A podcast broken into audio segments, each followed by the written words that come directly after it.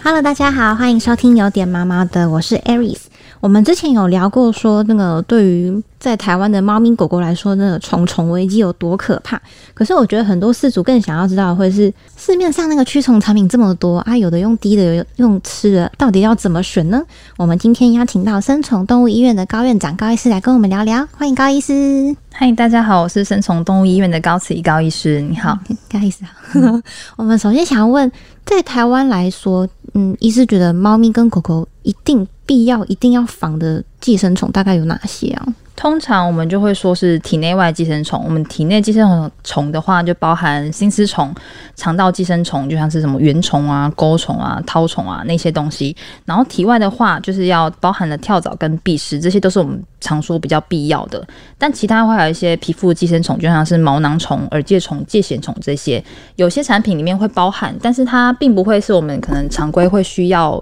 预防的东西，因为它可能接触的机会不是那么多，感染机会不是那么多，对，所以刚我先说的那些肠道寄生虫、心丝虫、跳蚤、蜱虱那些是比较必防的寄生虫们这样子。那所以我们平常在网络上啊、市面上看到那种很多，有的是什么滴剂，有的是用打针的，然后有的是用吃的，我们饲主到底要怎么样挑选最适合我们家宠物的呢？通常我们选的重点，第一个就是你像你刚刚说的嘛，有些它就是不同的剂型，然后仿的东西又不一样，所以四组其实在选的时候就是不飒飒这样子。对，所以就第一个挑选的重点就是你要看它仿的东西到底有没有我刚刚上述说的那些会带很有致命传染病的虫子们，对，寄生虫们。然后如果这个脂肪跳蚤、蜱虱，这个脂肪心丝虫，那你就是要把它搭配搭配，就是搭配起来之后，你就要全部东西都预防到，这样才是真的是足够的预防。对，所以就是有一些现在越来越新的产品就会觉得哦，要这样搭来搭去，事主也会觉得很麻烦，或是东望西望，嗯，所以他们就会开始就做一个东西，它就是可以防全部，这就是比较方便的方式，这样子。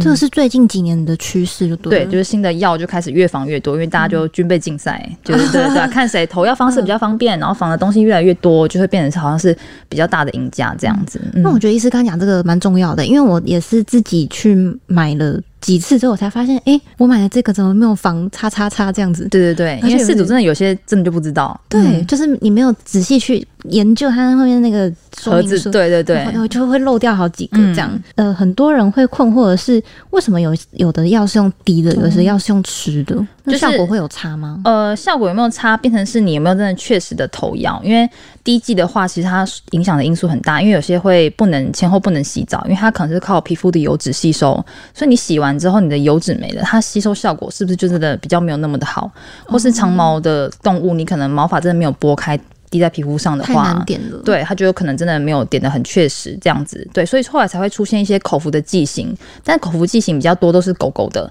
对他们就会以为那是零食，因为他们就会加一些可能牛肉风味的口味啊，那种猪肝口味啊，然后他们就完全就当做是零食，这样这样就吃进去了，比较好骗。对对，没错，他们 然后也不用避开，不能摸它，然后不能洗澡，因为狗狗比较频繁的洗澡，对，所以就是越来越方便的方式，就其实。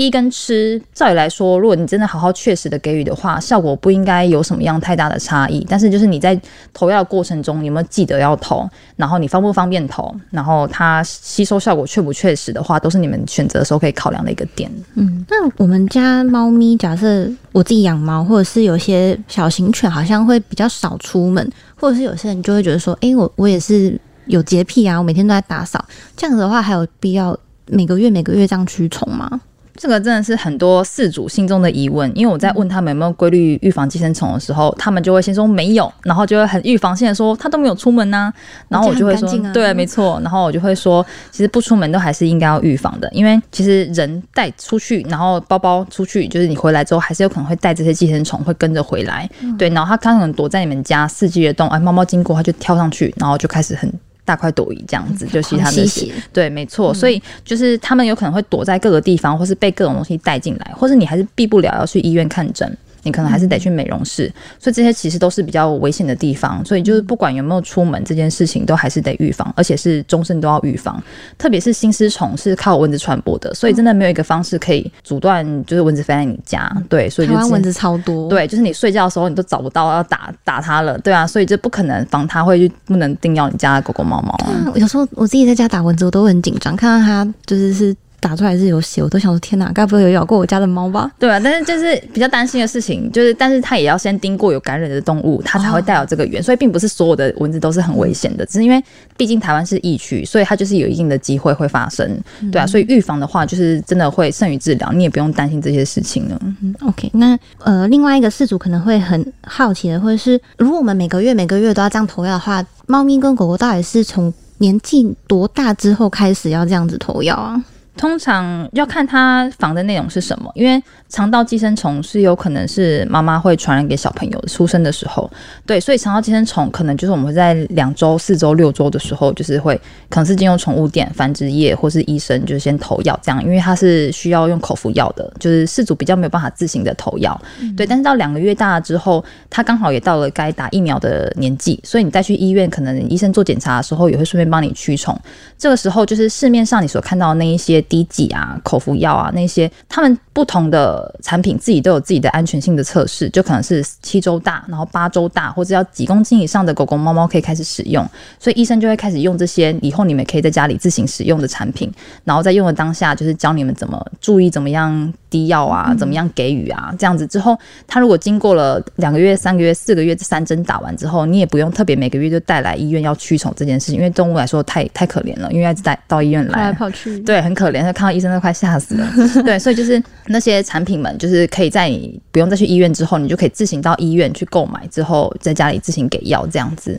嗯，那其实我之前有看过一个蛮惊恐的案例，就是好像是有一只猫咪，然后它不小心用到了狗狗的除蚤药。就它就是一整个很像，我觉得很像癫痫呢。它就是当时看到影片，抽然后流口水，对，它就倒在那个整间的金属台上面，然后狂抽搐这样子，那就是癫痫的症状。哦，对啊，那那个是发生什么事情？通常就是那个这种癫痫的话，如果它刚好它的病史是有接触过狗狗用的驱虫药的话，其实最有可能就是我们常听到就是除虫菊这个药物，因为狗狗、猫猫真的是不同的物种，所以它代谢任何的药物，它的快慢啊，或是能不能代谢，真的都是不一定的。所以，你如果那些药物交互使用或使用不当的话，就可能导致它们中毒。所以，除虫菊这件事情，我就先介绍一下除虫菊是什么。它是一种从植物萃取出来的一种天然的杀虫剂。对，它就是对哺乳类来说，其实相对是安全的。所以，它常常被用来呃当做是驱虫药啊、防蚊液啊这些东西。蚊香里面是不是都有？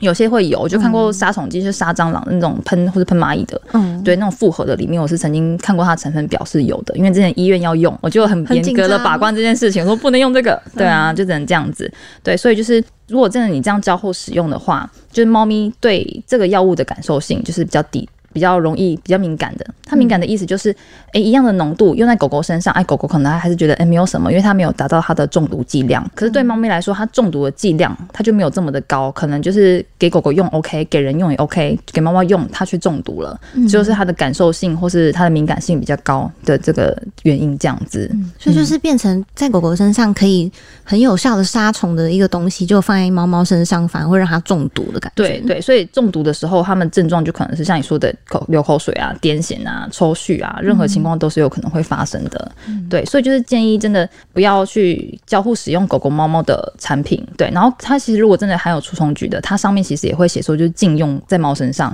对，虽然标示清楚，对，没错。但是有时候禁用猫，你就是记得哦，说说呃不要用在猫身上。但是如果你家有养猫，你用在狗狗身上，其实它是有接触的风险的。对，对，所以这件事情就真的要好好小心的注意一下。嗯，那其实还有我还有一个自己个人的小。疑惑就是，我们家那只猫以前它刚从收容所接来的时候，它有说。它已经有驱虫过，可是就养了几个礼拜之后，就发现它竟然还是长了绦虫，就还蛮疑惑说，诶，为什么有的时候用了明明就有驱虫，但还是会染上一些寄生虫？因为有的时候它们也是一些生长周期的问题，就是它有些药只能杀它的幼虫啊，只能杀对杀它的卵啊，有没有可能就是只能杀其中一种？所以有可能就是你杀了是你现在看到的，但是它其实还有一些卵还没孵化，或是你没有断绝它，因为像绦虫是跳蚤传染的，所以你只驱了藏着寄生虫之后，就还是有非常多的跳蚤。在它身上继续传播那些蛋，对啊，就是还是会长成长成绦虫，对，所以就是你就是防药确实，因为他们都是环环相扣的，所以就是应该要你所有全面，就是可能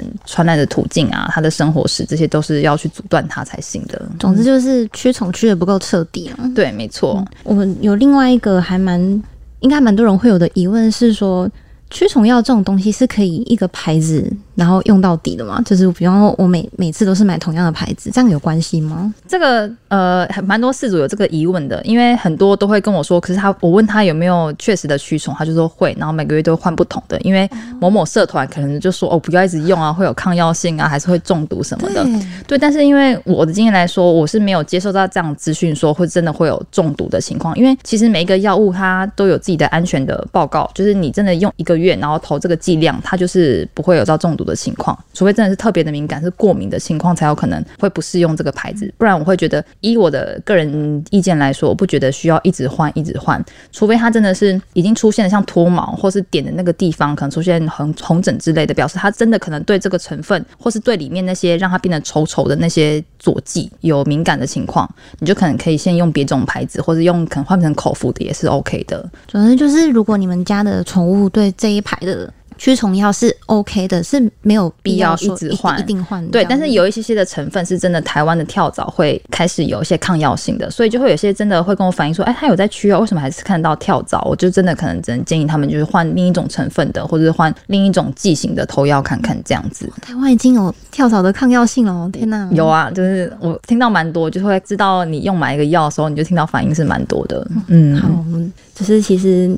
我们在挑选这个驱虫产品上面的时候，也是有很多咩咩嘎嘎要注意哦。比方说，医生刚刚讲到一个，我觉得超容易忽略的，就是你的驱虫药到底有没有预防这些各种的虫子们这样子病虫害啊？就是我们可能要稍微注意，然后搭配一下。然后另外就是我们的猫咪对于你所使用的这种品牌，它到底反应怎么样？对我就是可以依照猫猫咪狗狗的反应去挑选最适合它的产品哦。那我们今天就谢谢高医师跟我们分享这些关于驱虫的小知识，谢谢大家。那喜欢我们的话，欢迎留言订阅给五颗星评价。每周一三五准时收听，有点麻麻的，大家拜拜，拜拜。